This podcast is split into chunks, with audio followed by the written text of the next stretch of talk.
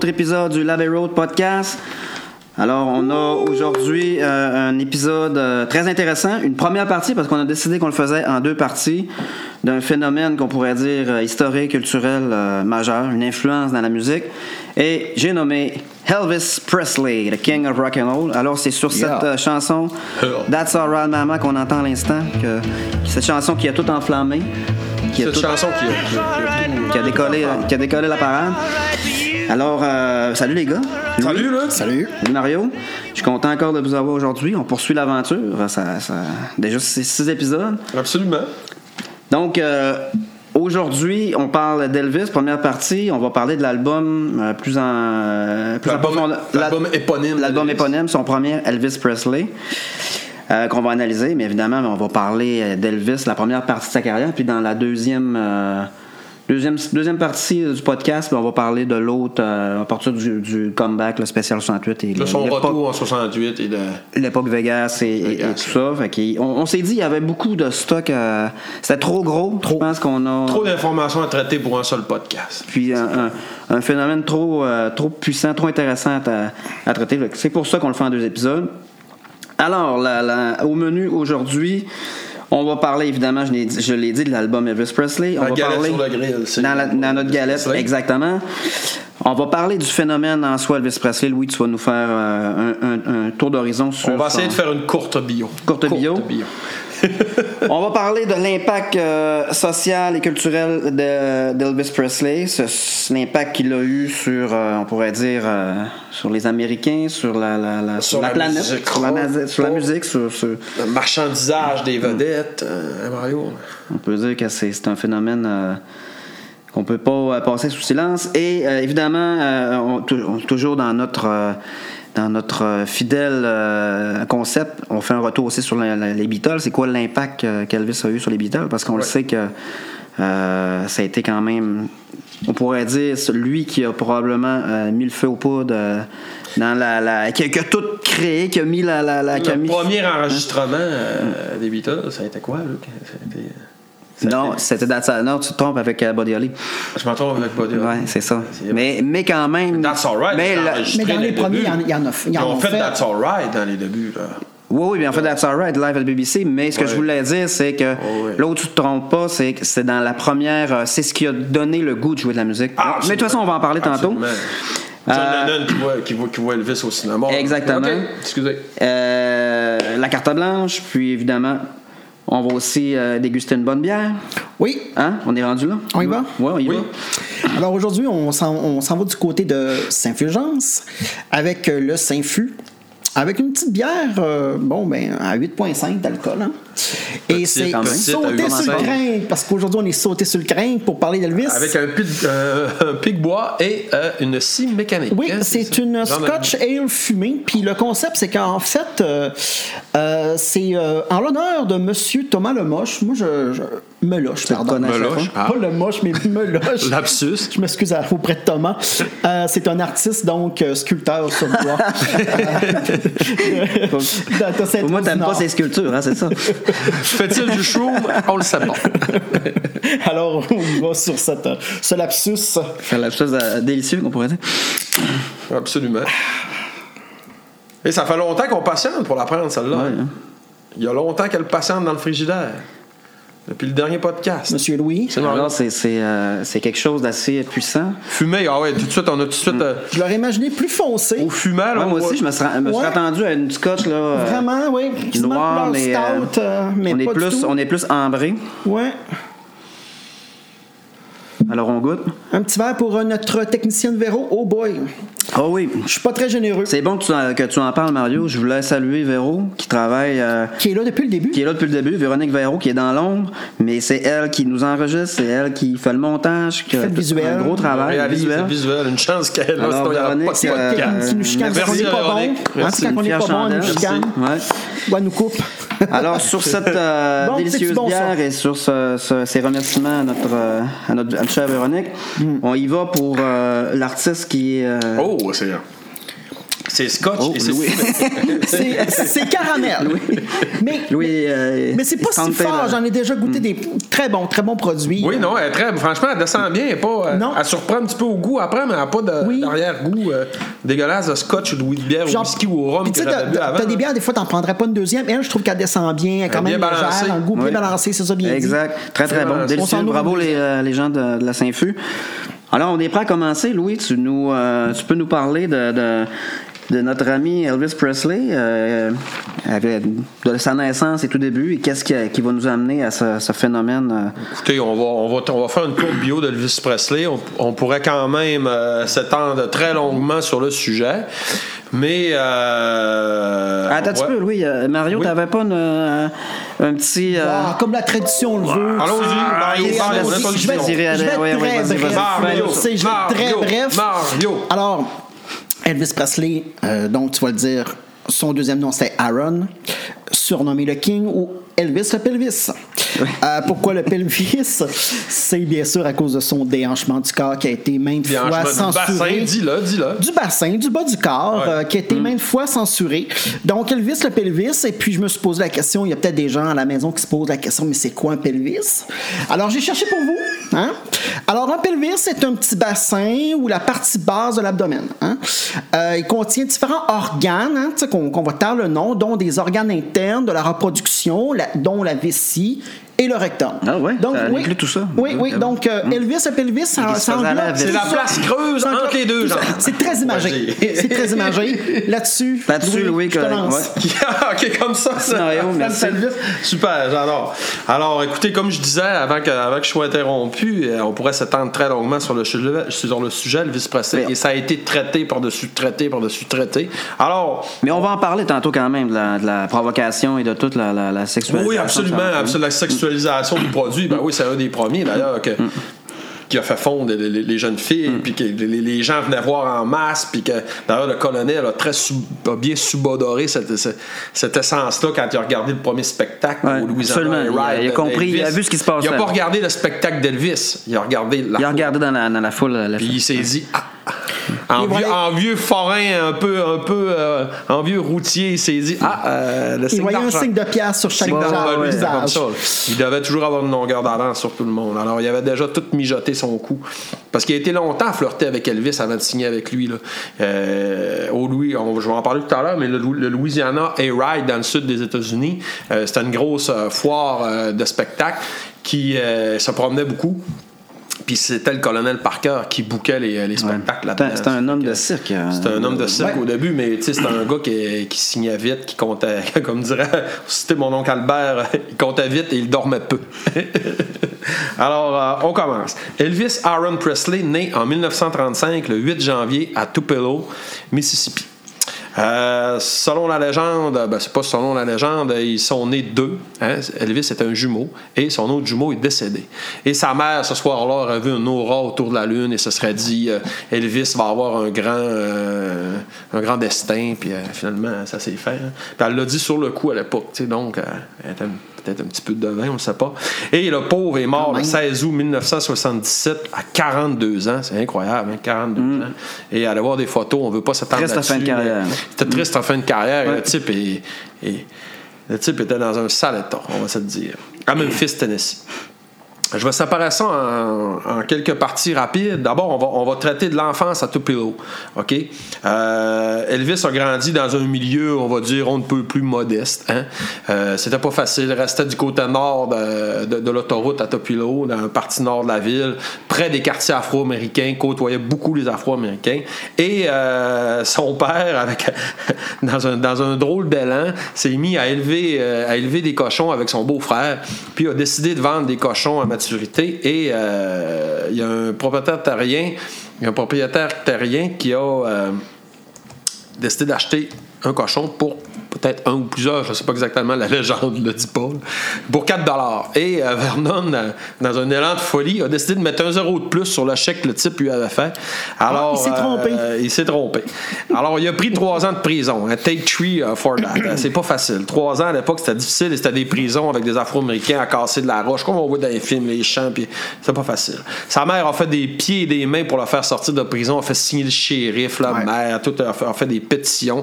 Puis je pense qu'il est sorti après deux ans, il a pas fait tout son trois ans. Le célèbre Vernon Presley. hein. Euh, alors, sa mère Gladys a pris une place très, très, très importante à cette époque-là parce qu'elle a subvenu aux besoins d'Elvis, qui était seul, et vice-versa, sa mère, euh, Elvis a subvenu un petit peu aux besoins de sa mère aussi. C'est là qu'il il est devenu un petit peu l'homme de la famille, il a vieilli un peu plus vite. Et euh, on va dire que sa mère Gladys est morte pendant son service militaire, parce qu'Elvis est parti en 58 en service militaire, et ça a été une des grandes déceptions de sa vie. Elle n'a pas pu voir le grand, grand. Elle a vu le début du succès qu'il y a eu, mais pas le succès planétaire qu'il est devenu. Luc, tu as une petite anecdote à nous parler de Gladys, je pense, que tu nous as dit tout à l'heure? Euh, Elle serait morte de quoi? euh? Ah, la, la mère, euh, oui, Gladys, elle serait morte euh, quand, pendant le service militaire. On- ils n'ont pas autopsié le corps, ils ont refusé, mais on parlerait d'une cirrhose du foie parce qu'elle buvait beaucoup. Elle Chose que je ne savais pas. Oui, l'année, quand, quand ils sont déménagés, quand la, richesse, la- on pourrait dire, la, la- je cherche le mot, le jet set, là, la, oui. popularité euh, a embarqué, je pense qu'ils ont mal géré ça. C'était du pauvre monde, eux autres. Oh oui, c'était du pauvre C'était monde. du pauvre monde, puis ils étaient pas. euh, Elvis leur a acheté une maison. ils sont euh, venus malheureux rapidement dans ce, dans ce contexte-là, puis elle buvait beaucoup. En pense. 55 ou 56, Elvis a acheté une maison à à Memphis, une grosse maison avec une piscine et tout, puis il l'a pratiquement pas habité, il était tout le temps tourné, c'était ses parents qui restaient là. Et en 57, on va parler de, Mais, de, de Graceland. mais comme je dis, c'est pas nécessairement confirmé, c'est ce qu'on Non, mais c'est correct. c'est On ce est un petit peu dans l'anecdotique, ça passe bien. Alors, je continue. Euh, C'était une vie à la. à- à- pour revenir à Back to Tupelo, pour revenir à Tupelo, euh, à Tupelo, Mississippi, euh, c'était une vie à la Huckleberry Finn. Ceux qui ont lu ou qui ont vu les comics comme moi quand j'étais jeune, les comics manga japonais de Huckleberry Finn et de Tom Sawyer, l'histoire, la célèbre histoire de Mark Twain, ben, c'était ça. hein, la, la- la pêche aux écrevisses, euh, nu-pied, avec la salopette. Bon, OK, on s'entend. On, voit, on, on se fait une image mentale, c'était ça. Le bayou. L'Église- le bayou. L'église aussi, hein, c'était très religieux. Il allait chanter trois ou quatre fois à l'église par semaine. Le chant, c'est là qu'il a développé son chant gospel, qui, qui a toujours trippé, qui, a toujours aimé le gospel. Euh, les activités paroissiales, il y avait d'ailleurs un, euh, un prêtre ou, euh, ben, je pense que c'était les, les méthodistes, eux autres, ou les baptistes, je me souviens plus, je pense que c'était les méthodistes, puis il y avait, on, on dit prêtre, mais plus un pasteur, qui jouait de la guitare, qui l'a beaucoup impressionné. Puis c'est là un petit peu qu'il a fait ses premières armes en guitare et au chant. Et il est allé au collège, là, à Tupelo, dans un petit collège avec ses amis. Il aimait beaucoup les, ce qu'on appelle les comic books, les super-héros et tout ça. Un, un point important pour Topilo, après on va passer au déménagement à Memphis, c'est qu'il y a eu énormément de contacts avec la population afro-américaine, ce qui a vraiment euh, forgé son style de musique. hein. Ça, c'est important. On va voir, ça c'est très important. Les house party, en français, je sais pas comment vraiment le dire, c'est vraiment des, des parties de maison. Parties de maison. c'était les- les- c'était- C'était c'était le chicken shack ou euh, le fish shack. C'était des, c'était des vieilles cabanes, les gens dansaient, ça jouait du blues, euh, ça faisait cuire du poisson frit, c'était une Ben, pied, ça, ça se hein. promenait, ça buvait du moonshine Ouais. Qu'on appelle, qui était une Mais boisson. on était locale. loin de, de- de la communauté blanche euh, Ah oui, vraiment, vraiment, euh, vraiment. là, là, vraiment. C'était c'était grand mal. et ces gens-là, se- et, et ces gens-là se mélangeaient. Ouais. Il y avait un point commun, un dénominateur commun, c'était la pauvreté. That's it, là. Puis blanc, noir, euh, hispanique, Mm. c'était tout mélangé, puis il n'y avait pas de problème, ils se posaient pas de questions. C'était des jeunes. Tout ce qu'ils faisaient, il y a un, Afro-Américain qui était ami avec Elvis qui vient de dire. Nous autres, on était juste des enfants, puis on s'amusait. C'était ça, OK? Alors là, sur le collège. euh, aussi, il a, euh, il a euh, en même temps, il a développé son goût pour la musique country avec, avec un- une petite antenne locale de radio qu'il avait à l'époque, qui avait une émission country très célèbre où il y avait, il avait un type à la genre Hank Williams qui chantait de la guitare. Puis le- le DJ de cette, de cette station de radio-là se trouvait à être le frère d'un de ses bons amis. Puis Elvis chantait là. Mort de trouille, une vieille chanson country, pas de guitare, rien, juste au chant euh, accompagné. Puis ça a été ses premières âmes, puis je pense qu'il y a eu un déclic là. Alors, 1948, en pleine nuit, déménagement à Memphis, Vernon. Prends Je, ses dirais, clics. je voulais dire en Prends ses clics, Prends ses clics et ses claques, pack la avait. voiture, les, les- les matelas sur le top, puis il s'en va de nuit à Memphis. Euh, il arrive dans une pourquoi passe- de nuit? Pourquoi il, il ben, se c'est parce sauvait? il- ben, c'est parce qu'il se sauvait de nuit. fuyait, Ben, ben oui, il fuyait pour pas, Il avait pour pas que son propriétaire des- voie qu'il des partait. problèmes financiers. Il faut pas que son propriétaire voie qu'il partait, puis c'était ça. là. C'était- c'était- c'était ça. Alors, part de nuit et se ramasse dans une pension de famille, euh, une toilette pour tous les gens. C'était très, très, très pauvre. Euh, après ça, ils ont réussi à appliquer sur un, un nouveau housing development qui était une place de transition. On pourrait comparer ça au HLM aujourd'hui au Québec ici. Mais qui était très, très, très chic quand même pour l'époque. Il y avait le gaz, il y avait l'eau courante, il y avait des toilettes pour tout le monde, une chambre. Alors là, eux, c'était le paradis. Là. Alors, euh, Vernon trouve du travail, euh, ça se met à bien aller. On peut appeler ça les années, de, euh, les, années lycée d'Elvis. Parce que là, Elvis est rendu à l'âge lycéen. Donc, on pourrait dire euh, 14, 15. Le collège finit à 13 ans, je pense. 14, 15, 16 ans, ça commence là. Au lycée Humes à Memphis. C'est un gigantesque lycée. D'ailleurs, Gladys était mort de peur Parce que le lycée avait à peu près la population de Topilo à l'époque. Alors, elle, que son fils aille là, ça la terrorisait complètement. Mais euh, Elvis s'en est quand même bien, bien sorti, mal- malgré euh, des, des- des petits anicroches avec ses amis. Alors, euh, sa vie sociale, on peut dire, c'est quoi? Ben, il fréquente les salles de spectacle, autant country qu'afro-américaine à l'époque. Euh, C'était très, très, très. La, la- la- la rue principale à Memphis à l'époque était très bigarrée. Il y avait beaucoup de. de, de- de- On de- devait de- de- s'amuser, là. on devait s'amuser euh, assez de- solide à l'époque. Ouais. Commence à jouer de la guitare, s'achète une guitare plutôt qu'un fusil dans un magasin général là-bas. Euh, et il écoutait l'émission d'un célèbre euh, DJ de l'époque, Dewey Phillips. L'émission s'appelait le, Red, White and Blue. Euh, il le captait en radio, donc il allait faire du stationnement en voiture pour écouter ça. Et euh, on va en reparler un petit peu plus loin. Oui, Mario, vas-y. Savez-vous la marque, le type de guitare que Elvis jouait de 42 à 54? Non. Ça devait être des Martin ou euh, des Gibson? Bingo. Martin? D28. Martin Co. Euh, ben, en fait, il a commencé avec une D18 euh, de 42 à 54. Ensuite, en 55, il en a acheté une D, 28 et c'est avec celle-là Ok. qu'il a fait le premier album. Il y avait de l'argent parce que la D28 est plus dispendieuse qu'à l'époque. Mais à l'époque, ça devait être pas si cher que ça parce que en plus, il Mais était je pense, fait, mais je pense il était que- fait au Tennessee, je il- pense. on, on l'a le prix. hein. Ils l'ont dit, je pense qu'il avait payé sa première guitare. c'était- Je pense que c'était 300-400$, piastres, quelque chose comme ça. C'était pas 175 ou je, sais- je me souviens. Je sais pas. pourrais Ça devait rarement Mais- monter au-dessus de 300 parce que écoute, 300$ à pour l'époque, c'était peut-être un petit peu trop cher. Mais cette guitare, là. il l'a acheté dans un magasin, est venu avec un case en cuir, fait par un employé.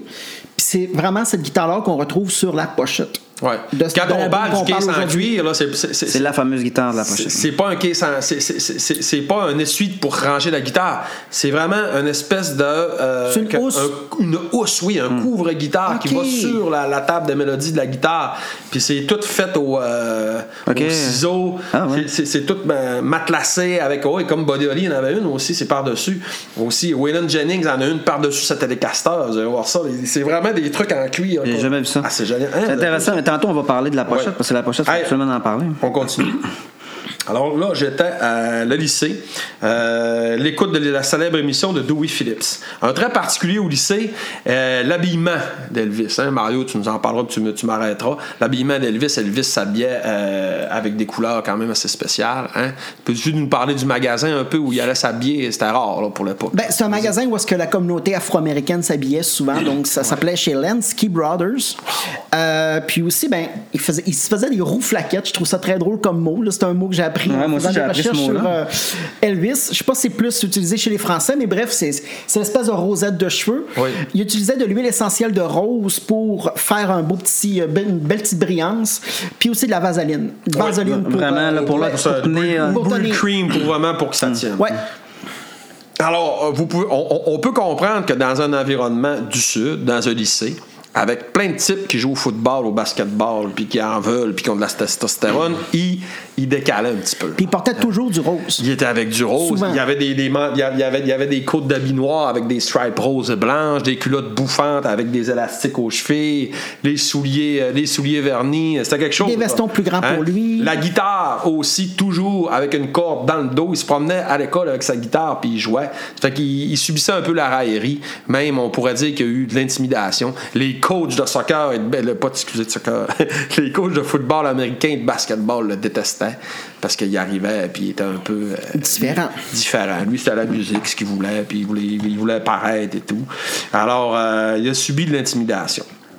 Euh, en- il s'inscrit dans un concours de, de, de- de talent au lycée en 1953, euh, qui était vraiment sur la fin de son lycée parce qu'il a terminé le lycée en 53 et il gagne le concours. Alors c'est ça que vraiment qui lui a dit, euh, je pense que j'ai un certain talent puis que je peux réussir. Alors là, il décide d'aller dans un. euh, là, on va parler comment Sam Phillips a découvert son talent. Hein? Elvis aimait beaucoup Gladys, sa mère. Il décide de faire un mini 45 tours, d'aller s'enregistrer dans une petite boîte qui était pas là, qui était juste un- une division du Sun Studio, qui était juste une division du Sun Studio à Memphis, dans une petite boîte où tu pouvais aller payer et faire des enregistrements toi-même. Je pense que c'était American Recording. American ou Recording, quelque chose comme ça. Que les amateurs pouvaient aller payer 3-4 dollars. C'était une collaboratrice de Sam Phillips qui gérait ça. Elle l'a écouté, elle l'a trouvé beau, elle l'a trouvé intéressant. Euh, il a chanté genre 4 ou 5 balades pour sa mère. Euh, ils en ont fait un 45 tours, je pense, avec deux. Ben, il y a- eu quand ben, ouais, mais il- les deux chansons étaient enregistrées, mais il y en a tapé 3 ou 4, là, ou Mhm. peut-être même 5. Ils en ont peut-être gardé seulement deux. Et Mais- ça, c'est le 18 juillet 1953. Oui, Marie, vas-y. Petit fun fact, un petit euh, fait cocasse. Euh, en fait, le, ce 45 tours-là qu'on peut entendre aujourd'hui, euh, en fait, il a été vendu en 2015 pour 300 000 Et qui l'a acheté? C'est quelqu'un de connu? Oui, vas-y, Louis. Vas-y, vas-y. C'est Jack White Oh, des, oh. des White Stripes. Euh, puis maintenant, ben, écoute, il réédite des, des 45 tours collector à tirage limité qui vend OK. pour se rembourser. Pour se rembourser, ça va faire dans Mais Jack White, vous écouterez, à partir, vous écouterez l'album Blunderbuss. Et Jack White, euh, qui, qui est écœurant, il a acheté un vieux studio à Nashville. Il a acheté un vieux studio à Nashville et euh, il l'a il il il reconverti. Puis euh, il, a, il a enregistré des vieilles stars du country de l'époque, mais vraiment avec un son rockabilly, puis avec son son de guitare des White. Stripes. C'est. Ah. On parle de euh, euh, Loretta Lynn, on parle de Wanda Jackson. Il a fait des albums avec Ouais. eux, c'est à écouter. hein, à OK, partir, ah, on va écouter Alors, ça. on continue? Oui. Comment Sam Phillips a découvert? Ben là, euh, sa collaboratrice a écrit sur les bandes. A écrit sur les bandes. euh, très bon pour les balades. Alors, Sam Phillips s'est intéressé à ça. À garder. À garder, oui. Alors, le 5 et le 6 juillet, il a fait venir Elvis. Euh, il lui a amené deux musiciens de studio avec qui il collaborait souvent, qui sont Scotty Moore à la guitare, qui est Monsieur Rockabilly en personne. Hein. Euh, Rick Clapton a joué avec lui dans des spectacles, ça a été incroyable. Et euh, Bill Black, qui était un contrebassiste. Et à trois, en trio, euh, ils se sont amusés toute la journée à enregistrer des chansons, plusieurs chansons qui sont sur l'album, on les nommera tout à l'heure, qui sont sur son album éponyme. Mais deux d'entre elles ressortent beaucoup, That's Alright et Blue Moon of Kentucky. That's Alright a été faite à la fin du 5 juillet. Euh, les gars étaient fatigués. Sam Phillips s'est un petit peu découragé. Il n'avait pas vraiment aimé ce qui s'était passé dans la journée. Il n'avait pas trouvé leur son. Et ils ont, euh, Elvis s'est mis à, jouer cette vieille chanson-là euh, de blues américain qui date de 46. Et oui, Les frères Burnett, qui n'étaient pas avec lui à ce moment-là, je pensais qu'ils étaient avec lui. Ils l'ont pratiqué avec lui. Ils ont avant. pratiqué, ils ont Ok, joué, il y a eu plein de groupes, de. là. On est dans- dans- là, on parle de Johnny Burnett Trio. Elvis Ouais. a eu un contact avec Mais lui. ça, c'était avant. Mais c'était avant. Non, non, là, il était vraiment là. Ils ont enregistré ces chansons-là ensemble. Et euh, à la fin, ben, ils sont mis à déconner sur une chanson qui était That's Alright. Sam Phillips est arrivé dans le studio. Qu'est-ce que tu as fait là? Puis il leur a demandé de la refaire. Ils ont fait 3-4 takes. Puis là, ça a été. euh, on a trouvé notre son.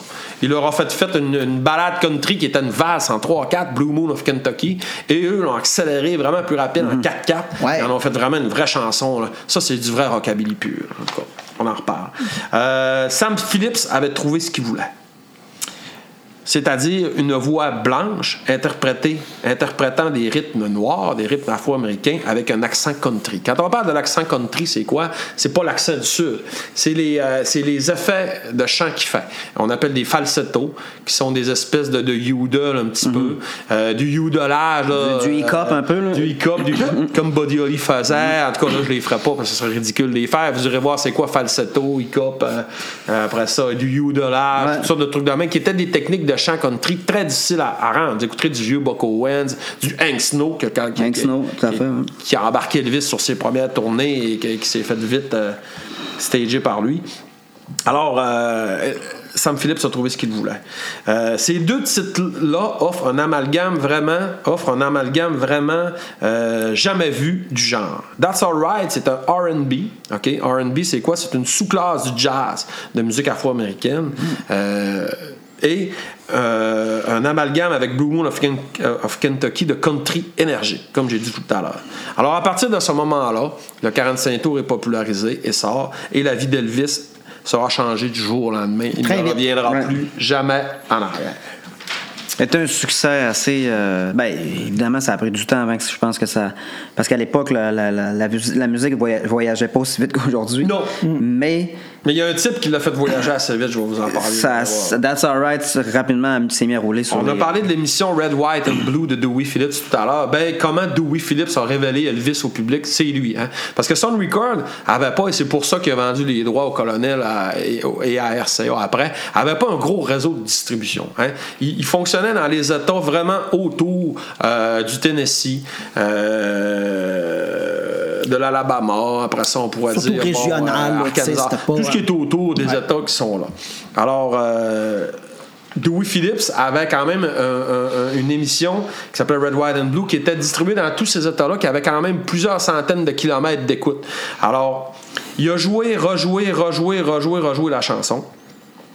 Euh, ce qui a fait que le public a aimé le disque, hein, Blue Moon of Kentucky et That's Alright. On est encore sur ce premier 45 tours-là qui est sorti. Pendant qu'Elvis était au cinéma. Pendant qu'Elvis était au cinéma. Ah ouais, vas-y, dis-nous l'anecdote un petit Ben, peu. grosso modo, c'est que Elvis était tellement euh, nerveux par euh, la première euh, sortie de. Passation de son 45 Ouais. tours. hein. que, que, il a décidé d'aller euh, au cinéma pour pour, pour pas pour pas, Pas- euh, pas vivre ça. Il voulait pas le vivre. C'est ça, Il voulait pas vivre ça, il voulait se cacher.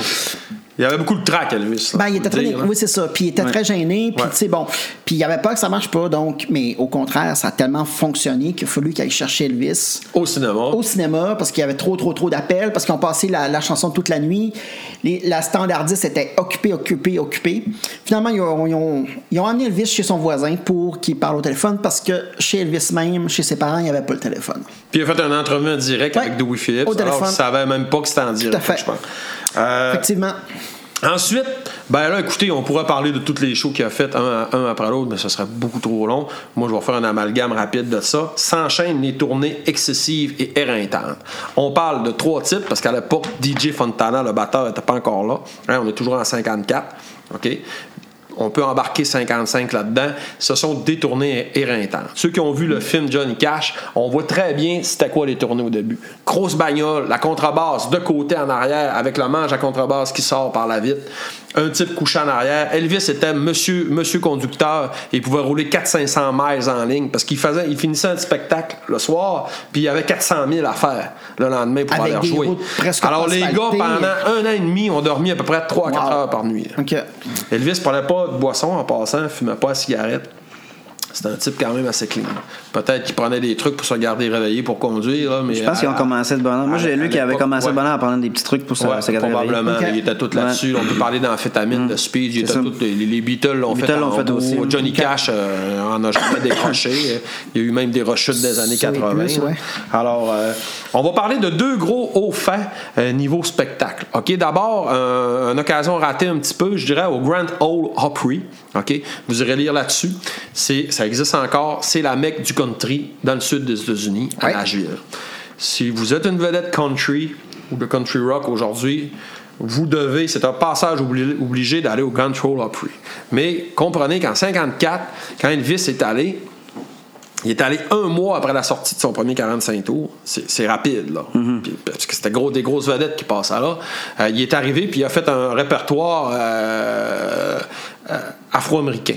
Ça n'a pas passé. Hein, on s'entend qu'à l'époque, il y avait des divisions raciales. C'était pas facile dans le Sud. On ne s'attendra pas sur le sujet, mais là, il, y a eu, il y a eu des problèmes avec la ségrégation. Euh, euh, il y a eu des, des boycottages, des émissions de radio. Oui, vas-y. Ben, moi, ce que, moi, ce que par rapport à ça, ce, ce spectacle-là, c'est qu'il avait fait la chanson Blue Moon of Kentucky, qui était une chanson traditionnelle de l'époque country, qui était très un standard country de l'époque. Et lui, il est arrivé, puis il l'a fait, il l'a, mis à la sauce Elvis, là, avec, euh, en accélérant, accélérant le rythme. Rhythm and Blues, ça n'a pas passé du tout. Les gens ont été insultés de ça. Fait que c'est, Ah puis C'était un son trop neuf c'est ça. Ah oui. On pourrait peut-être écouter la vieille version Ouais, ouais, comparée ben- à la nouvelle. Là, vous allez voir, c'est vraiment Exact, impressionnant. Kentucky, keep on shining. Shine on the one it's gone and proved and true. Blue moon,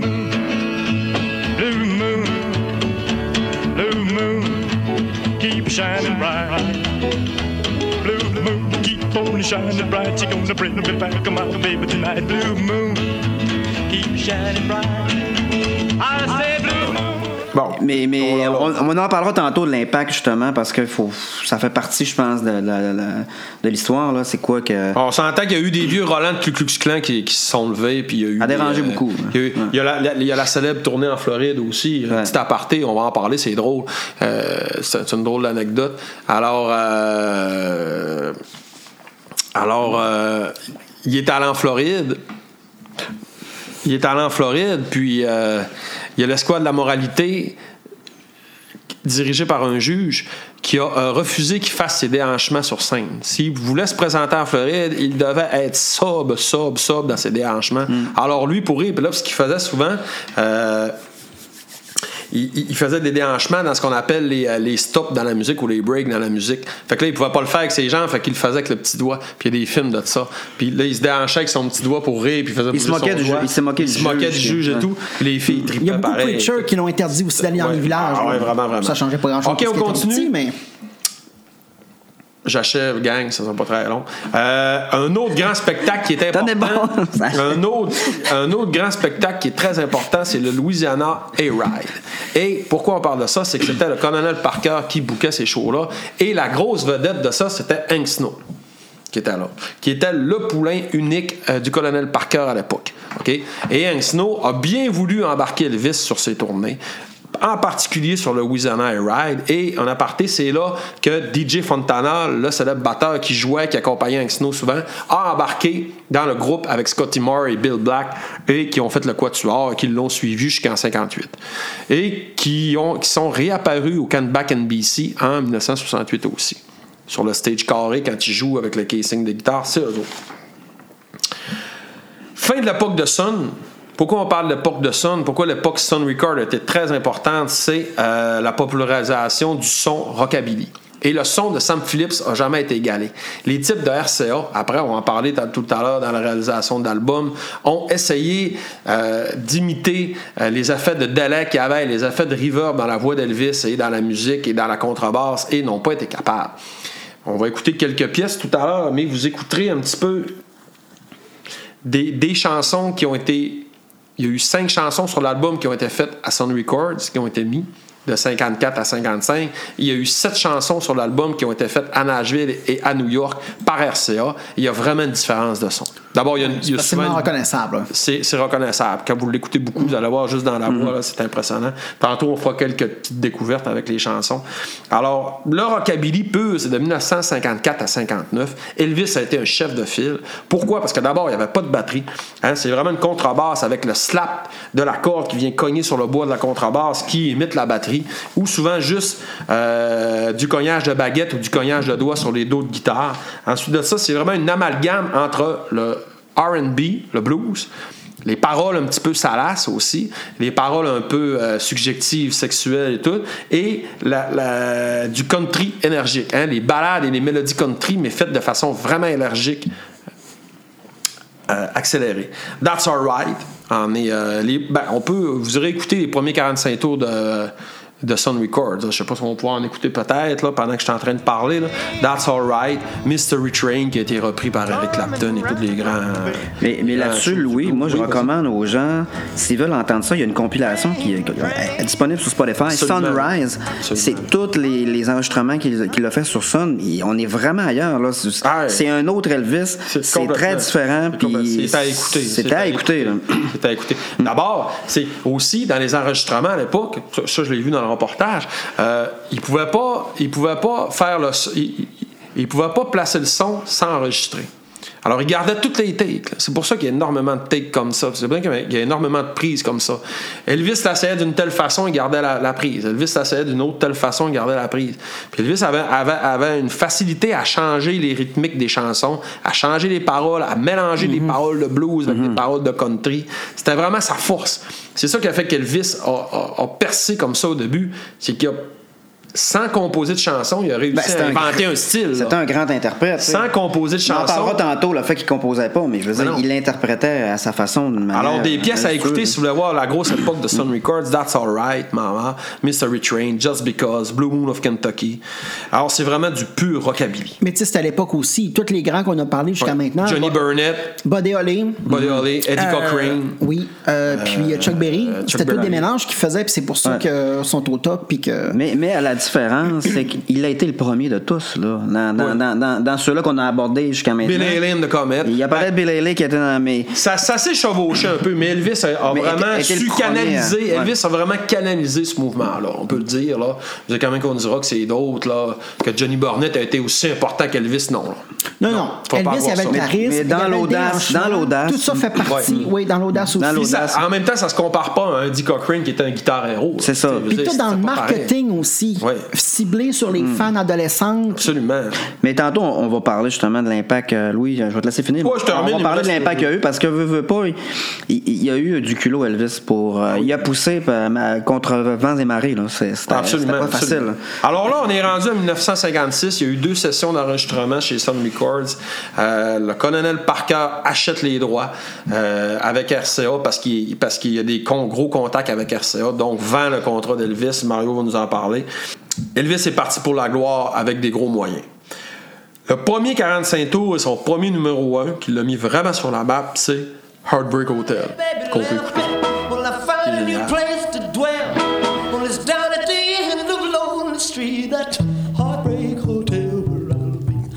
Alors, Mais qui n'est pas sur l'album. Ah, c'est ça, mais, pas sur- mais non, Heartbreak c'est- Hotel, c'est. Mais là, on se souvient, si vous allez Mais- sur, les, sur, le, sur Chuck Berry, si vous écoutez nos autres podcasts, Chuck. Berry Ouais. et Buddy Holly, vous allez savoir que les 45 tours n'étaient jamais sur les albums. Oui, oui, oui. C'est ça. Tout à fait. Tout oui, à oui. fait. Oui. On jamais sur les longues plays. Alors, le premier 45 tours qui a fait un numéro 1, c'est Heartbreak Hotel. Et le 23 mars, la sortie de son album éponyme, Elvis Presley. Et c'est- Qui a marqué l'histoire. Qui a marqué l'histoire avec euh, toute la. la- la- Merci. Merci bonsoir. Louis. On va en parler tantôt plus en profondeur. Moi, je vais vous amener sur le- le- l'aspect euh, impact. euh, Tu parlé de quelque chose? Non? Non, ok, c'est bon. Non, je t'écoute Ok, pour tu voir euh, où est-ce qu'on est rendu. Ah, ok, c'est ça. Ben, c'est beau. Je t'amène là. Alors, Excuse-moi. je t'amène là, suis-moi. Non, non, non, je voulais vous parler de l'impact euh, social, culturel qu'a eu Elvis, parce Ouais. qu'on le sait que c'est, au-delà de sa musique, au-delà du, du, euh, de l'interprète, c'est un phénomène majeur. Encore aujourd'hui, on parle d'Elvis. Il y a- Dernièrement, il y a eu le film, et puis il y a encore des gens qui sont en, en- en adoration envers sa. C'est un phénomène américain. C'est vraiment un icône C'est un icône aussi. euh, incroyable. Lennon a dit avant Elvis, il n'y avait rien. C'est gros comme déclaration, mais en quelque sorte, ça. il avait raison parce Ouais. que à l'époque, la plupart des chanteurs recréaient une espèce de pattern euh, habituel dans la musique dans lequel ils s'étaient en- encarcanés. Soit tu faisais du country, soit tu étais dans le blues, Oui. soit tu étais dans, dans un tel style de musique, puis tu recréais ça, puis tu, tu poussais pas vraiment plus loin. Les, les artistes noirs de l'époque, les bluesmen, l'ont amené un petit peu ce, ce courant-là, puis tu en as très bien parlé, il l'a côtoyé. Déjà à l'époque, il y avait des artistes, on sentait qu'ils brassaient beaucoup plus, qu'ils poussaient, mais on le sait, on, on est, on est dans, les, an- dans les années 50. Qu'est-ce Ouais. qu'il y a aux États-Unis? On est en pleine ségrégation raciale Ouais, C'était pas facile. c'est divisé. T'as la, la- la communauté noire d'un côté, t'as les blancs, les radios blanches, t'as les radios qui ne jouent que de la musique noire. Alors, on, on- on est dans ce cadre-là. Ben, Dewey Phillips, excusez, je reviens avec mon Ouais. histoire de Red, White and Blue, mais c'est le premier qui a mélangé les styles dans son Exact, exact. Tantôt, je vais en parler, mais. Vas-y, excusez. Puis, non, mais c'est- c'est c'est- c'est excellent ce que tu dis là, Louis. Le, puis le contexte des années 50, c'est le conservatisme. Il y, a, y y comme deux, an- deux antagonistes qui, euh, qui s'affrontent d'une certaine façon. D'un côté, t'es l'après-guerre, il y a une effervescence culturelle, les gens commencent à gagner beaucoup de sous. On en a parlé dans, dans- dans notre podcast avec Chuck Berry. Les jeunes veulent, euh, veulent sortir, ils écoutent de la musique, il y a- il y a une émancipation qui se passe, mais d'un côté, t'as un un courant de conservatisme assez fort, religieux, politique. Les Américains ont subi le, le macartisme au début des années 50. La chasse aux sorcières Ça- communistes. ça- je pense que ça l'a traumatisé. euh, Hollywood y a goûté, ça a traumatisé beaucoup de monde. Alors, on on est dans ce cadre-là. Tu l'as amené tantôt. on- on- euh, Sam Phillips cherchait un musicien qui allait un petit peu venir. Il cherchait un, un, un, un, garçon blanc qui allait reproduire l'espèce de musique. euh, L'esprit- l'esprit afro-américain. l'esprit afro-américaine qui était très. euh, qui était en demande, veux, veux pas aussi, qui était en demande par une jeunesse qui voulait ça, qui aimait ça. Ah, jeunes, tout à fait. Moi, je Jeune vous et dis. euh, il adorait la musique afro alors, euh, Elvis, ce qui est intéressant, c'est un, c'est un exemple d'appropriation culturelle pour l'époque. Tout à fait. Quelqu'un qui aurait fait ce que Elvis, euh, euh, quelqu'un qui, qui aurait fait aujourd'hui ce qu'Elvis a fait à l'époque, il aurait- ça serait cancel. Là, là, on- Ouais. là, faut se le dire. Il Dans le livre que j'ai lu, t'as des euh, musiciens afro-américains qui se plaignent de ça d'ailleurs. Mais à l'inverse, Little Richard a dit Mais Elvis nous a ouvert la voie. oui, mais en même Ben, temps. exactement. Il a ouvert la voie puis, puis parce qu'il a eu l'audace d'affronter ça. Ouais. Moi, je vous dis, allez écouter euh, à l'époque, euh, avant Elvis, il y a eu, euh, il y a plein d'exemples. Il y avait lui, Elvis, euh, ses influences euh, étaient multiples dans le country, t'en as parlé, Rhythm and Blues. Big Mama Thornton, absolument. On Dog, allez écouter On Dog, c'est elle, elle a, elle a- c'est elle qui l'a, qui l'a popularisé en premier. peut l'écouter, là. On On va l'écouter.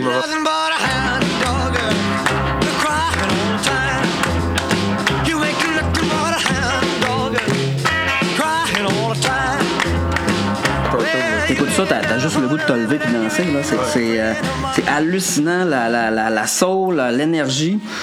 Fait que Elvis, on on n'est pas très très loin. Elvis, après ça, lui, il est allé, je pense qu'il a ramené tous les styles euh, euh, country. C'est un amateur de country. Il a fusionné avec la soul. Les balades Euh, aussi. Elvis, c'était très fort sur le premier album. Énormément de balades. C'était un amateur de. Puis moi, je pense qu'on parle pas assez. Grand aussi- fan de Dean Martin. Oui, mais on, on parle pas assez du gospel parce que euh, euh, moi je pense que le gospel a une grosse influence dans le style musical de, de- d'Elvis.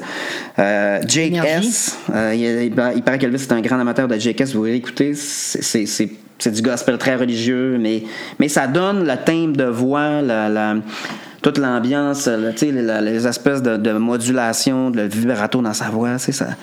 D'ailleurs, dans ses, dans ses premières tournées, et au Louisiana I Ride, et dans son gros spectacle qui a fait Retour à Topilo, qui l'a fait jouer dans une espèce de stade Oui. De baseball, euh, pour être sûr que ça marche, le colonel Parker a booké des groupes de gospel. Elvis tripait. Là, j'ai pas les noms, mais j'ai écouté beaucoup de reportages, j'ai lu énormément la bio.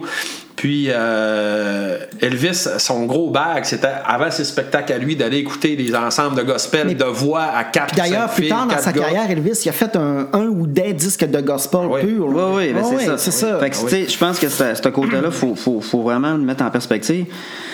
Je ramène à, à- à l'idée euh, de l'époque, comment est-ce qu'il a, il a, il a- il a cassé la baraque puis il a, il a dérangé énormément. Rapidement, quand il est sorti, quand, quand il, est devenu populaire ou, ou il a pris plus de présence, il est devenu un danger. Les gens l'ont senti comme une menace. Euh, ses spectacles, ça finissait mal souvent. Oui. Il y avait euh, des émeutes. Ah ouais, il, y a eu, il y a eu- oh, il y a eu des spectacles, euh, il y a, il y a eu besoin de la garde nationale pour certains spectacles. Alors, exto, là. protéger. Oh, oui.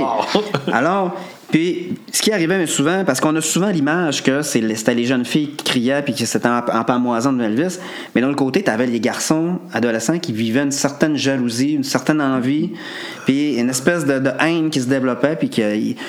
on raconte même qu'il y a un spectacle qui s'est fait. euh, on, on aurait fait exploser sa voiture, quelque chose comme ça. Donc, il y a vraiment eu de la. Il y a vraiment eu. euh, je pense l'opposition. Je pense qu'il l'a eu difficile. Euh, tantôt, tu as parlé qu'en Floride, il y a eu vraiment un barrage. On a, on a même essayé de l'empêcher. Euh, il est critique. Il y a eu un barrage de critiques dans les, euh, dans les médias. Euh, Ah, la musique on, on le country démoli. On disait que, qu'avec sa musique, ça, que sa musique atteignait les, les, les, les profondeurs, de la, les pires profondeurs de la musique. On a dit qu'il, euh, qu'il, euh, qu'il chantait comme une, euh, comme une, euh, voyons, goat là. euh, Une chèvre. oui. Une chèvre, comme une chèvre. Ben, il y a Frank, Il- Frank il l'appelait l'a le Dre- le Mario, à la fin du podcast, va nous parler de la célèbre Puis- citation. Puis, puis exactement. Puis là, même Frank Sinatra s'est mis de la partie et a dit une. une À descendre le mouvement rock'n'roll, là, Frank en avait. Qu'est-ce qu'il a dit, Frank euh, Mario? Vas-y, lis-nous ça, Mario. C'est là. Je pense que c'est là qu'il faut l'intégrer. Le rock'n'roll est bidon et sonne faux. Le plus souvent, il est chanté, joué et écrit par des crétins débiles qui utilisent des répétitions presque imbéciles et impudiques, lubriques, basses, aux paroles salaces. Il trouve le moyen d'être la musique martiale de tous les délinquants à roue-flaquette de la terre. Il aurait dit ça, Frank Sinatra, en 1957. Il y avait limite un petit peu. Moi, j'adore le mouvement. Il y avait limite un petit peu raison. Bon, Mais c'est tout ça pour dire que, euh, tu sais, on, on a souvent l'image que euh, ses débuts, c'était comme, ça a été facile, mais moi, je pense qu'au contraire, il l'a eu quand même difficile. Il a eu du culot, il a eu l'audace, il a poursuivi, il, avait, il, avait, il voulait mener son œuvre euh, à terme, il, il- croyait, puis euh, c'est ça, ça a donné ça. Puis l'influence après ça a été majeure parce que Tantôt, tu parlais de- du juge, l'histoire du juge. euh, C'est drôle parce que j'ai lu un article là- là-dessus. Le juge euh, de la Floride, l'histoire, ce que, ce que ça raconte, c'est qu'il est allé assister au spectacle. Parce que, oui, oui, il, a amené ses enfants. Il a amené ses, ses deux, je pense, ses, ses filles adolescentes à assister au spectacle. Et puis, euh, ce qu'on dit, c'est que finalement, il a été jusqu'à la fin de sa vie un grand fan d'Elvis Presley, le juge en question. Ah, il a réussi à- Ah non, Euh, C'était un peu de l'hypocrisie. Il y avait de l'hypocrisie derrière. C'était c'était des espèces d'apôtres. les euh. Même pour les comme ça, premiers ouais. animateurs de télévision aussi. Là. Ouais. C'est ça. Parce que là. Ils s'aiment, ils c'est pas le ça. choix à un moment donné d'embarquer. Ils dérangeaient. Ils ont fini Je par. pense- Mais Sullivan l'adorait, par Aussi. contre. hein. Parce qu'il appelait pas tout le monde Mister. Oui, il, appelait toutes les. Madame Mom. Mais- mais Ed Sullivan- Madame. Mais euh, Elvis aussi a subi la. Parce qu'Ed Sullivan, la- je pense qu'à la deuxième performance où il est allé, on a obligé de filmer juste le haut du corps. On a interdit de filmer Ah le bas absolument, du. absolument. Fait que, sais, on était dans la censure encore une fois.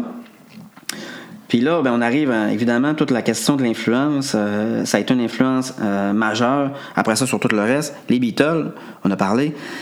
Euh, Le- Lennon, quand a vu, quand a vu pour la première fois euh, Elvis, c'est pour lui, ça a été une révélation. C'est ça qui lui a donné le goût de faire de la musique. Il jouait même pas de musique, je pense, à l'époque. C'était ça. Là, il était allé s'acheter une guitare. Puis ce qu'on dit, ce C'est qu'on sa dit- mère qui a montré du banjo. c'est ça. Puis ce qu'on dit, c'est que euh, lui et ses amis, puis après ça, bien évidemment, quand il va rencontrer Paul, ça, il ne faisait que s'habiller à la Elvis Presley. C'est la coupe de cheveux. Tout, il voulait être Elvis Presley dans, dans, dans, dans- tout le- le- qu'il pratiquait juste les chansons de Elvis Presley, le premier album. Exactement. On, on a le. ils ont- c'est un site là, d'un, gars qui fait, il ne fait que ça, là, répertorier tout là, ce que le- le- les Beatles ont, puis, euh, ont joué, tout ça. Puis on- on- dans les spectacles, euh, parce que les Beatles n'ont pas repris nécessairement de chansons d'Elvis sur les albums, euh, les albums, les enregistrements, mais en spectacle, dans leur début de carrière, ils auraient joué 31 chansons d'Elvis. Ouais, j'en, j'en doute. Dans les débuts, on parle des Il y a, débuts. il y a I've Got a Woman qui est sur le premier album, mais c'est Mais on Richard. parle, mais là, on Elvis parle des, euh, beaucoup. on parle des Quarrymen jusqu'à, Ouais. mettons, peut-être. euh, Silver Beatles, tout C'est ça, ça. là, les, vraiment les, les- les premières armes des Beatles. là. Mais on s'entend qu'en Hambourg, quand ils ont joué, quand ils, dans leurs deux ou trois sessions qu'ils ont fait en Hambourg, ils ont dû faire du Elvis. Ils ont dû faire du Elvis beaucoup. Après ça, quand, quand, quand on écoute euh, la Get Back Session, le, le- le- ben, tout le, le film euh, qui a été fait par Peter Jackson, on les voit reprendre euh, souvent les chansons d'Elvis. C'est comme un retour pour eux à leurs anciennes. Ah, c'est leur source, leur- c'est leur source. C'est ça. Surtout, surtout l'époque qu'on traite là, là, le 54, 55, 56, c'est. C'est les débuts du rock and roll, c'est les débuts du. Ouais. C'est le rockabilly qui devient pop, qui devient rock and roll, c'est incroyable. Et Paul, Paul McCartney, pour lui, a, a toujours dit que son album préféré, c'était l'album, euh, le premier album Premier album. Pour lui, ça demeure son, son album préféré. Et Ouais, c'était parce qu'il y a de tout une révélation. Il y a des hein. balades, de la country rock, Exact, c'est ça. euh, C'est très adolescent aussi comme, comme rythme. Puis comme C'est presque punk aussi. hein. Puis- Pourquoi je dis ça? C'est parce que c'est 28 minutes, des chansons d'une minute trente qui sont chocs, qui sont comme Exactement, c'est comme un électrochoc. Et en un plus, peu comme les Beatles. on- Elvis se mettait du mascara hein, tout le temps. là. Il y a du eyeliner pour les yeux, euh, mascara et les cils. C'était très. Et là, je vais vous poser la question. J'ai l'impression que la Est-ce que pompes, les. euh, copier. Vous Oui. savez sûrement la réponse. Louis doit savoir la réponse. Est-ce que les Beatles ont rencontré Elvis? Oui. Oui, hein? Ben oui. Mario, t'as pas la réponse. Non. Oui, Non. les Beatles, les Beatles ont, ont rencontré une fois Elvis. OK. Euh, Elvis a joué du Beatle en spectacle. Elvis a joué du Get Beatle. Get Back était- dans son spectacle. Oh, ouais. Les, euh, les Beatles étaient, étaient des grands fans d'Elvis. euh, Pour, pour eux autres, c'était- Donc, ils ont rencontré une fois Elvis, une rencontre qui a duré 4 heures.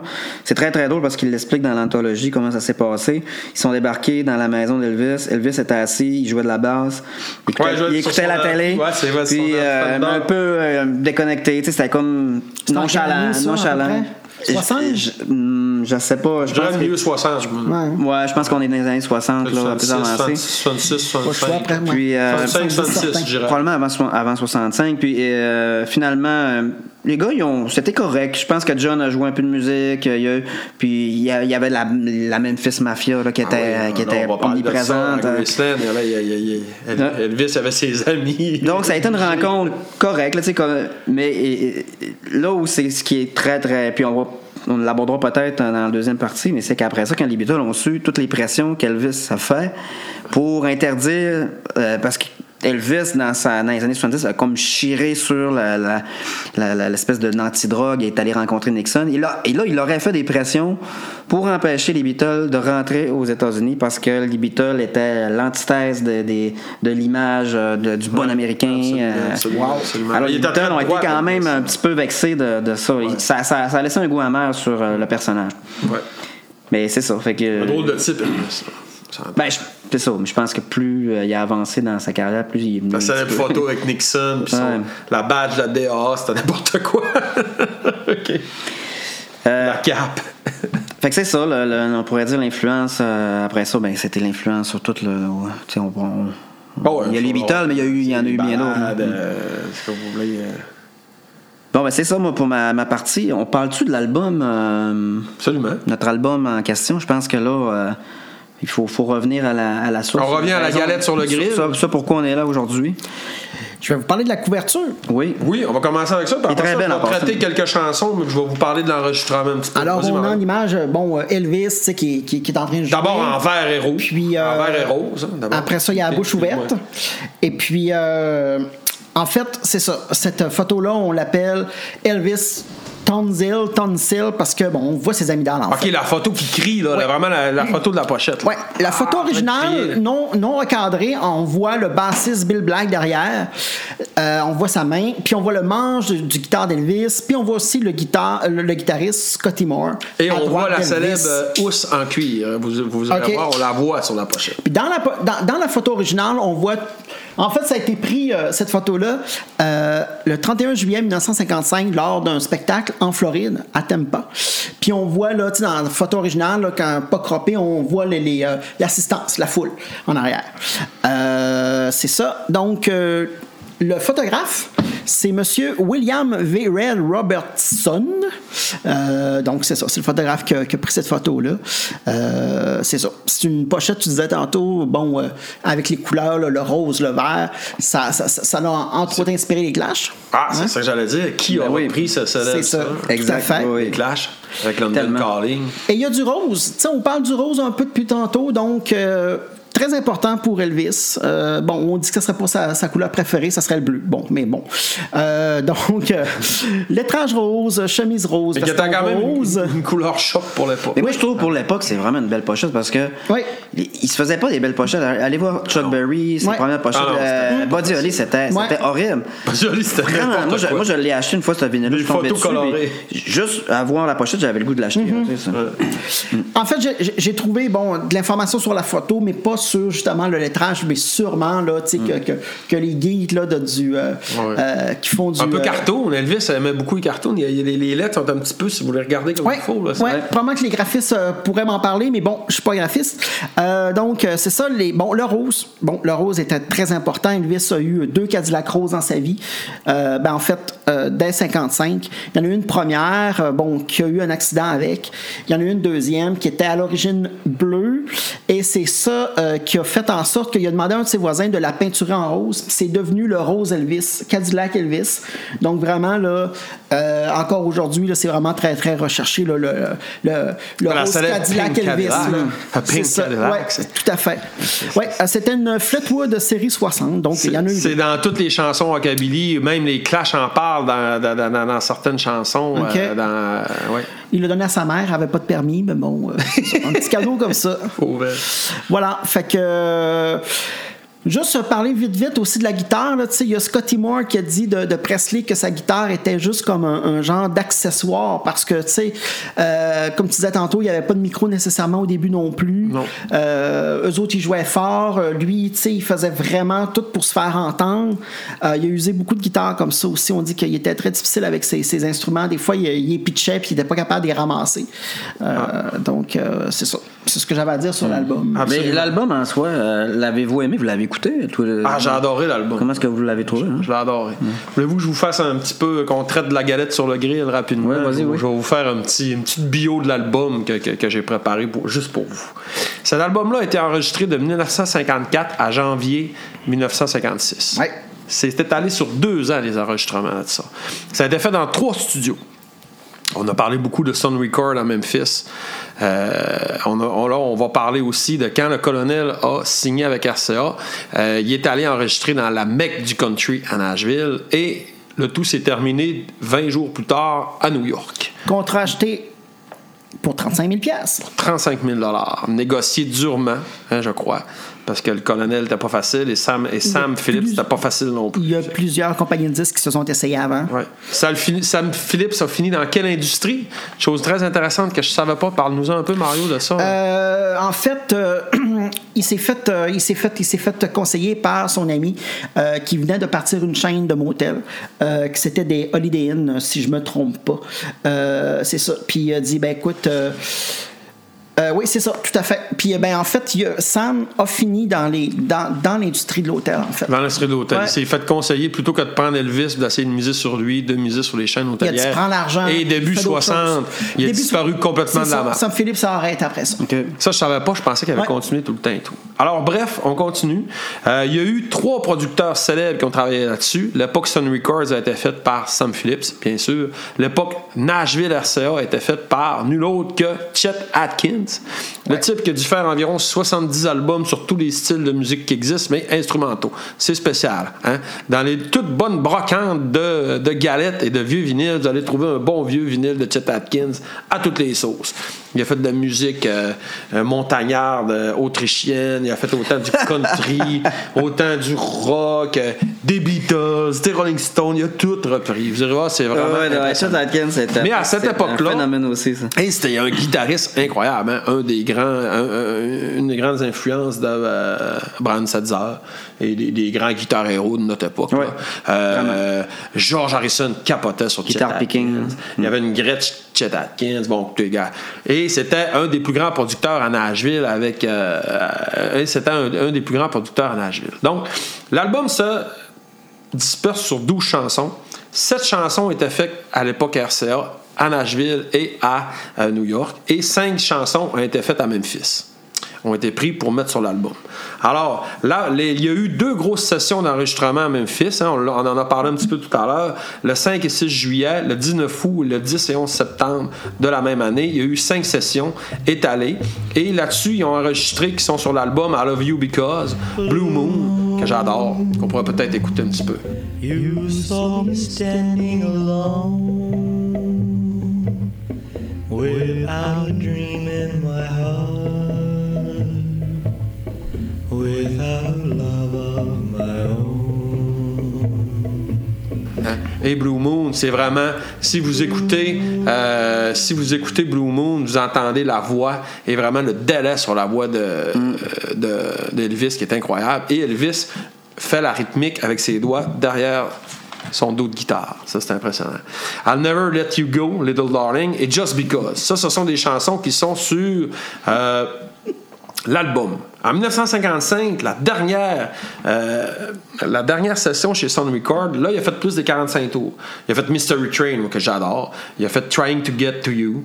Et euh, ils sont pas sur l'album, mais ils sont incroyables.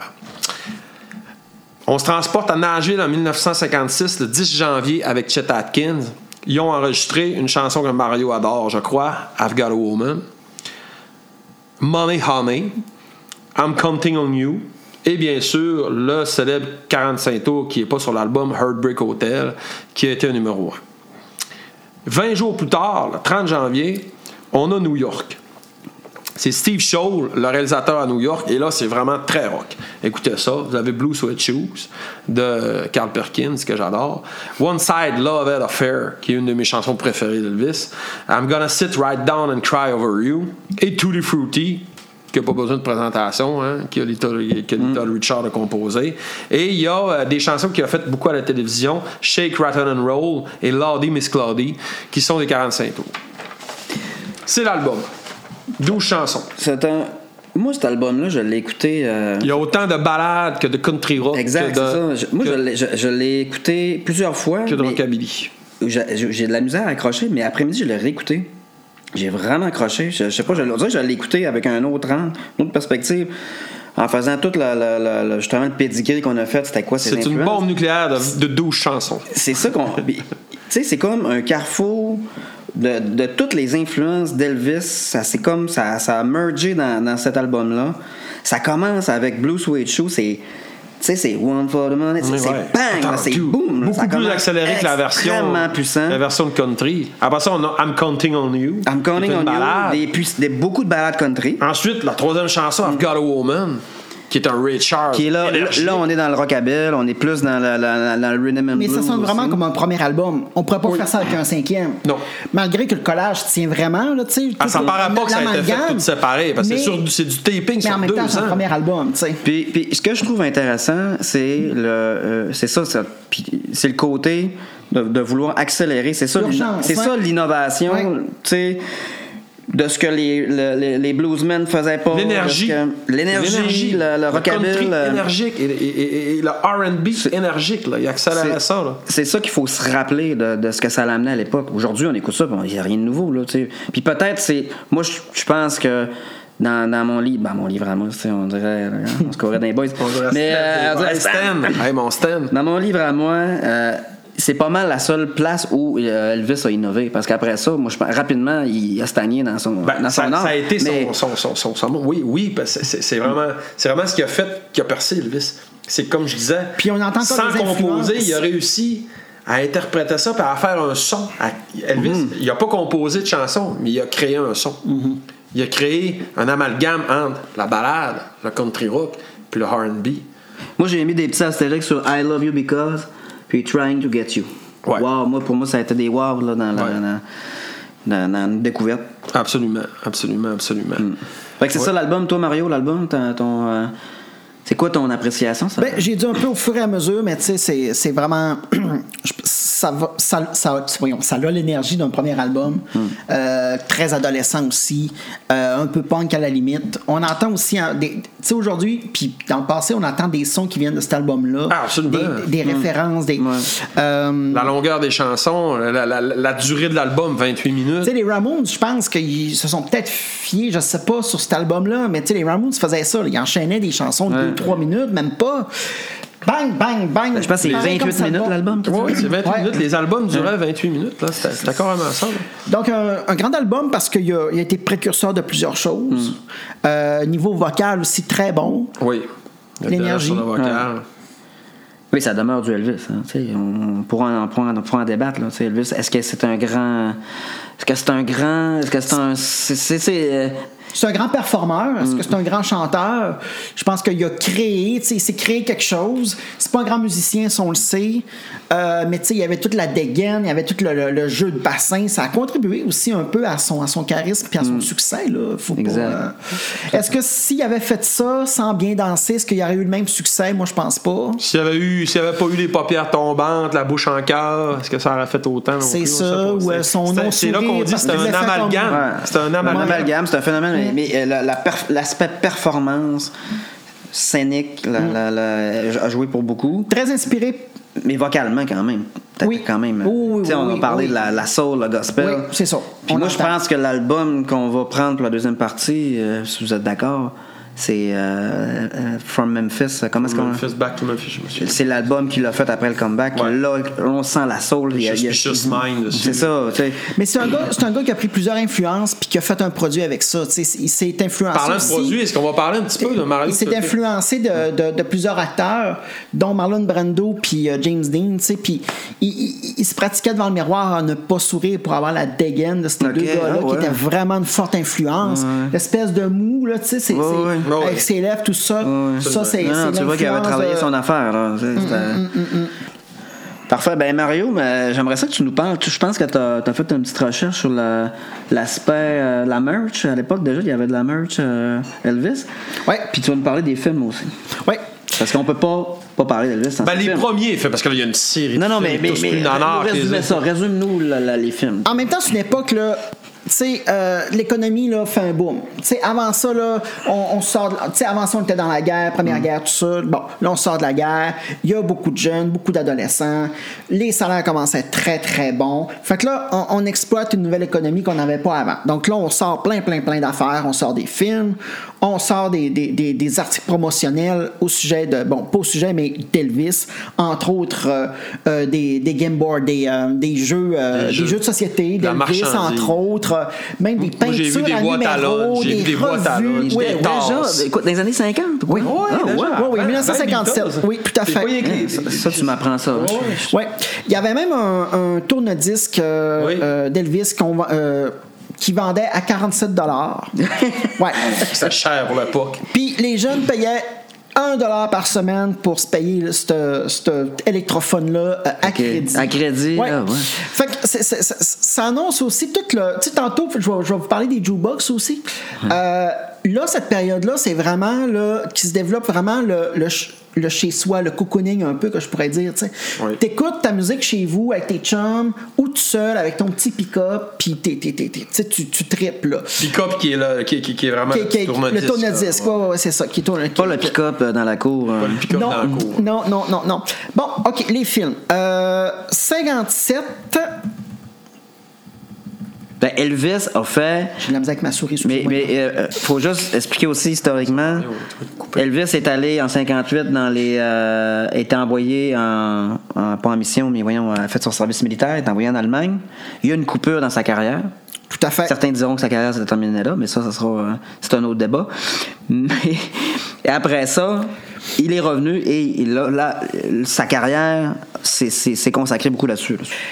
D'abord, c'était les émissions. On en parlait un peu aussi tantôt. Là. Euh, le colonel Parker, il a, vu qu'avec la télé, il a commencé avec ça. Il a vu qu'avec la télé, on pouvait faire de l'argent. OK? Euh, il demandait 50 000 pour trois apparitions dans le Ed Sullivan Show. Puis, il en a demandé pas mal après ça. Euh, Bon, eux autres, ils étaient prêts à payer parce qu'il y avait 60 millions de téléspectateurs. Ils ont fait 82,6% de part de marché. C'est NBC aussi. Ouais. C'est les gros réseaux américains. Puis Love Me Tender, à ce moment-là, enregistre un million de précommandes tout de suite après l'apparition à la télé. C'est énorme. Love Me Tender étant La chanson. La chanson ou, Oui. ou le film, tu parles? La chanson. OK. Mais il parle des présences à Ed Sullivan parce que Ed Sullivan a eu un, un- un impact considérable sur la, Oui. sur la propulsion de la, car- la carrière d'Elvis Presley. Je pense que sans les émissions de télé, il n'y aurait peut-être pas eu la carrière de cinéma. Ben non, c'est sûr. Bon. Euh, Elvis a toujours, s'en est jamais caché, il voulait être comme acteur avant d'être chanteur. Euh, comme tu disais, bon, là, il est en Allemagne, tout ça. Puis le colonel, le colonel, il cherche un moyen de faire de l'argent, en, en faisant en sorte que, que Elvis ne sera pas trop déplacé de l'Allemagne. Fait que ses premiers films, même, sont tournés directement en Allemagne. Il tournait Euh, pendant qu'il était à son oui. service militaire. Oui, il en a tourné un ou deux, peut-être, certainement, là, oui, en Allemagne. C'était pas trop sévère son. son euh, Non, Il n'y effectivement. avait pas euh, les obligations probablement que tous les, les, euh, les soldats avaient à l'époque. là. Mais les Il y avait- premiers films, avait son laissés-passer. premier Bon, revenons maintenant, après les émissions de télé, ils ont décidé de faire des films. Euh, à cette époque-là, le colonel Parker va isoler Elvis, puis il va faire de lui la star la plus chère du monde. OK? Euh, les organisateurs de concerts, n'ont même plus les moyens d'engager la star. Donc, le but du colonel Parker, là, c'est d'enfermer Elvis à Hollywood puis de faire tourner des films bon marché voilà. avec des recettes maximales. Puis que les, les- les gens vont aller dans le cinéma, puis ça va être du gros amusement. Ça qu'il a fait. Premier film, Cavalier du Crépuscule, le titre original Love Me Tender. Euh, il tient le rôle de Clint Renault. Euh, quand Elvis là, il apprend qu'il doit chanter dans son premier film, là, il est pas content parce que lui il se dit Marlon Brando puis James Dean, eux autres ils chantent pas dans leur film. Puis lui il voulait vraiment être un acteur. C'est ça. Ils sont beaux. Voilà. Fait que, mais bon, hein, le colonel a fait changer d'idée à Elvis, puis il a chanté dans tous ses films, puis il a fait des trames sonores. C'était des comédies musicales. Euh, des comédies musicales. Voilà. de L'influence néfaste du colonel. Comme le titre le dit, bon, mais c'est dans cette chanson-là qu'il chante le- son plus gros, un de ses plus gros succès, Love Me Tender. Ensuite suit en 57 Loving You, Amour frénétique.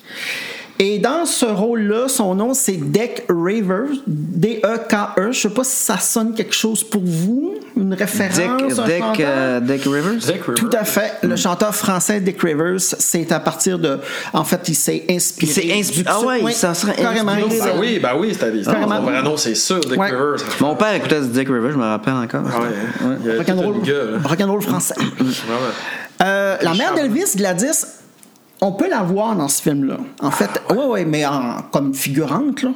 Euh, elle est dans le public en arrière quand, euh, quand, lors de la dernière chanson, Got a Lot of Loving to Do. Euh, je sais pas si c'est Elvis qui la chante, mais qu'on peut voir, vraiment voir euh, une madame avec un chandail, donc c'est la mère d'Elvis. Bon. Ensuite, le Rock du Bang, 57 aussi, deux films en 57, Jel- Jealous Rock, Chaos Rock, absolument. tout à fait. Euh, Avec, la- avec la célèbre chorégraphie avec les, les prisonniers, ça, écoute, c'était.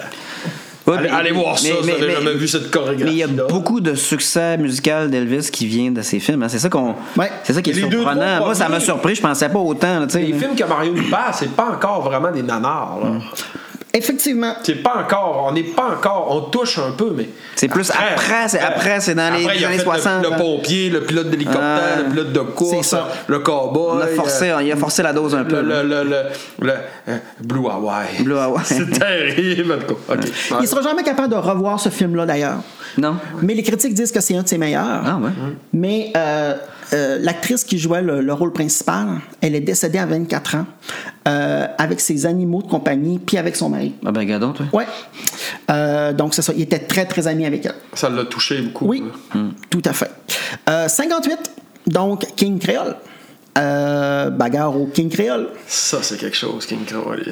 Il Faut qu'il fasse plaisir. Ah ouais, oui, ça, mais oui, t'es t'es as vu, tous ces films-là? ou quoi? J'en ai vu dirait que t'es as vu? qui ont passé. À je- me suis laissé, je à me suis TV. laissé c'est- prendre dans Moi, un j'ai- petit peu à écouter des, à écouter des films d'Elvis. Moi, j'en ai jamais vu un, ça me surprend. Return to Sender, ça c'est incroyable. Ben, C'est pas, c'est pas ça, c'est l'album. Je l'ai cet album-là, je souviens plus du titre, là, mais. Quel était l'acteur qui était prévu d'ailleurs euh, au début à la place d'Elvis pour jouer le rôle principal? De quel film, ça? Toujours King Créole. Aucune idée. C'était encore James Dean. Ah, c'est ouais. vraiment Sérieux? souvent. C'était oui. King. Oui, Euh, c'était James Dean. Puis le scénario, le scénario de départ se déroulait à Chicago dans les milieux de la boxe. OK. Ouais. Bon. Je pourrais vous nommer jusqu'à Non, non, c'est ça. 69. Il, il en a fait jusqu'à jusqu'à 69. jusqu'à 69. En euh, 58, il s'en va en Allemagne pour son service militaire. Grosso modo, là, il signe un contrat pour euh, de 7 ans, 3 films. Ça lui donne 1 million de dollars par film, puis plus des pourcentages sur les recettes.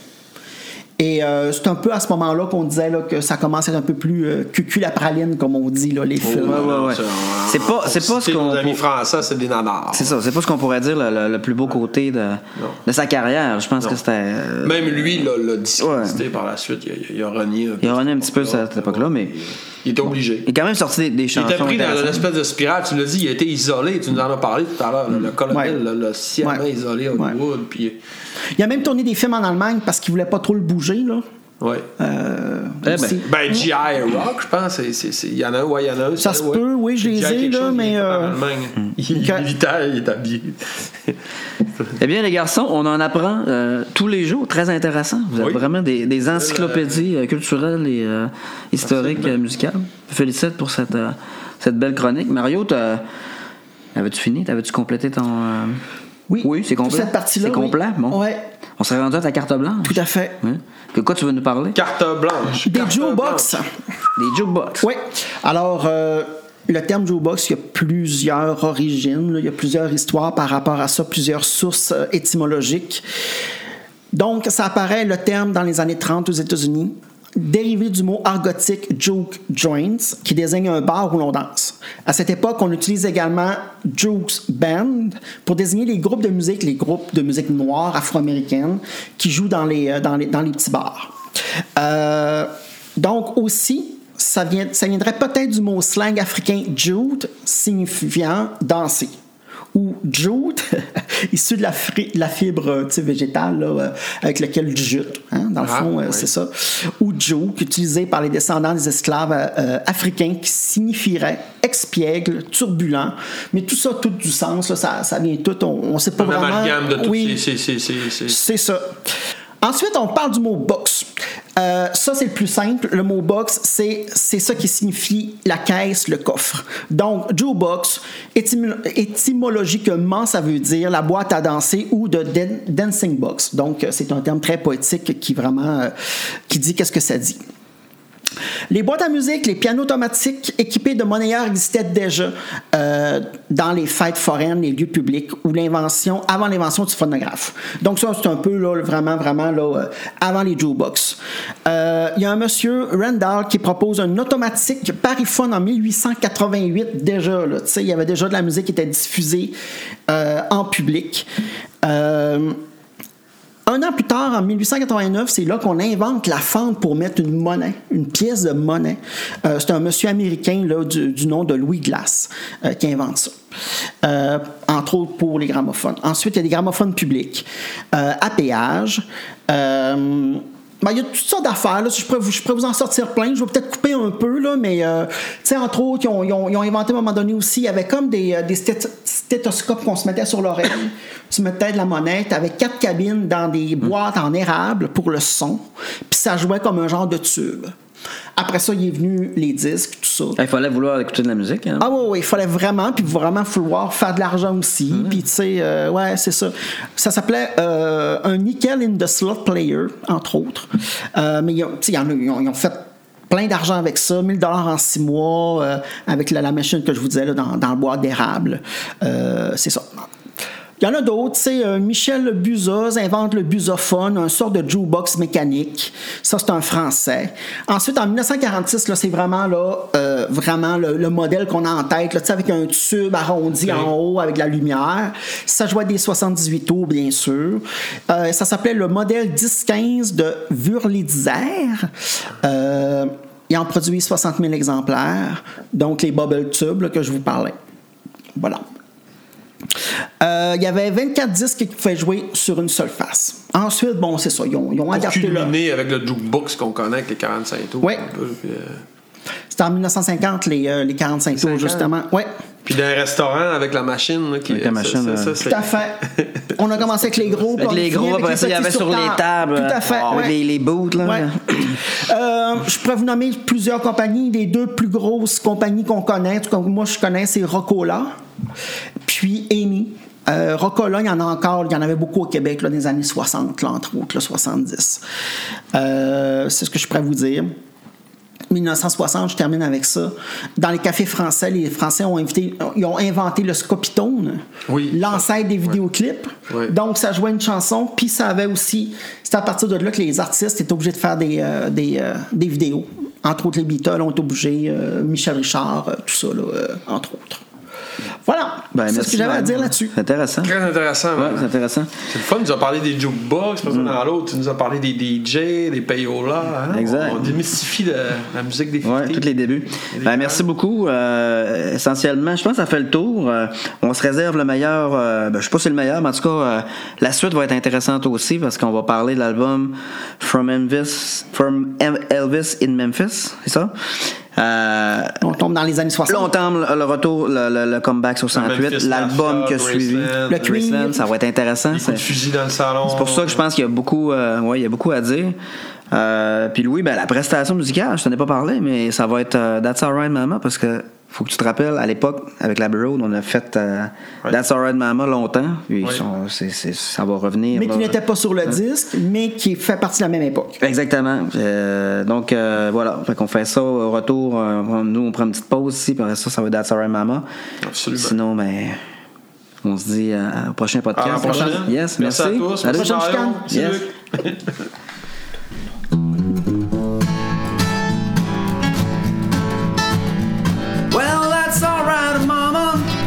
That's alright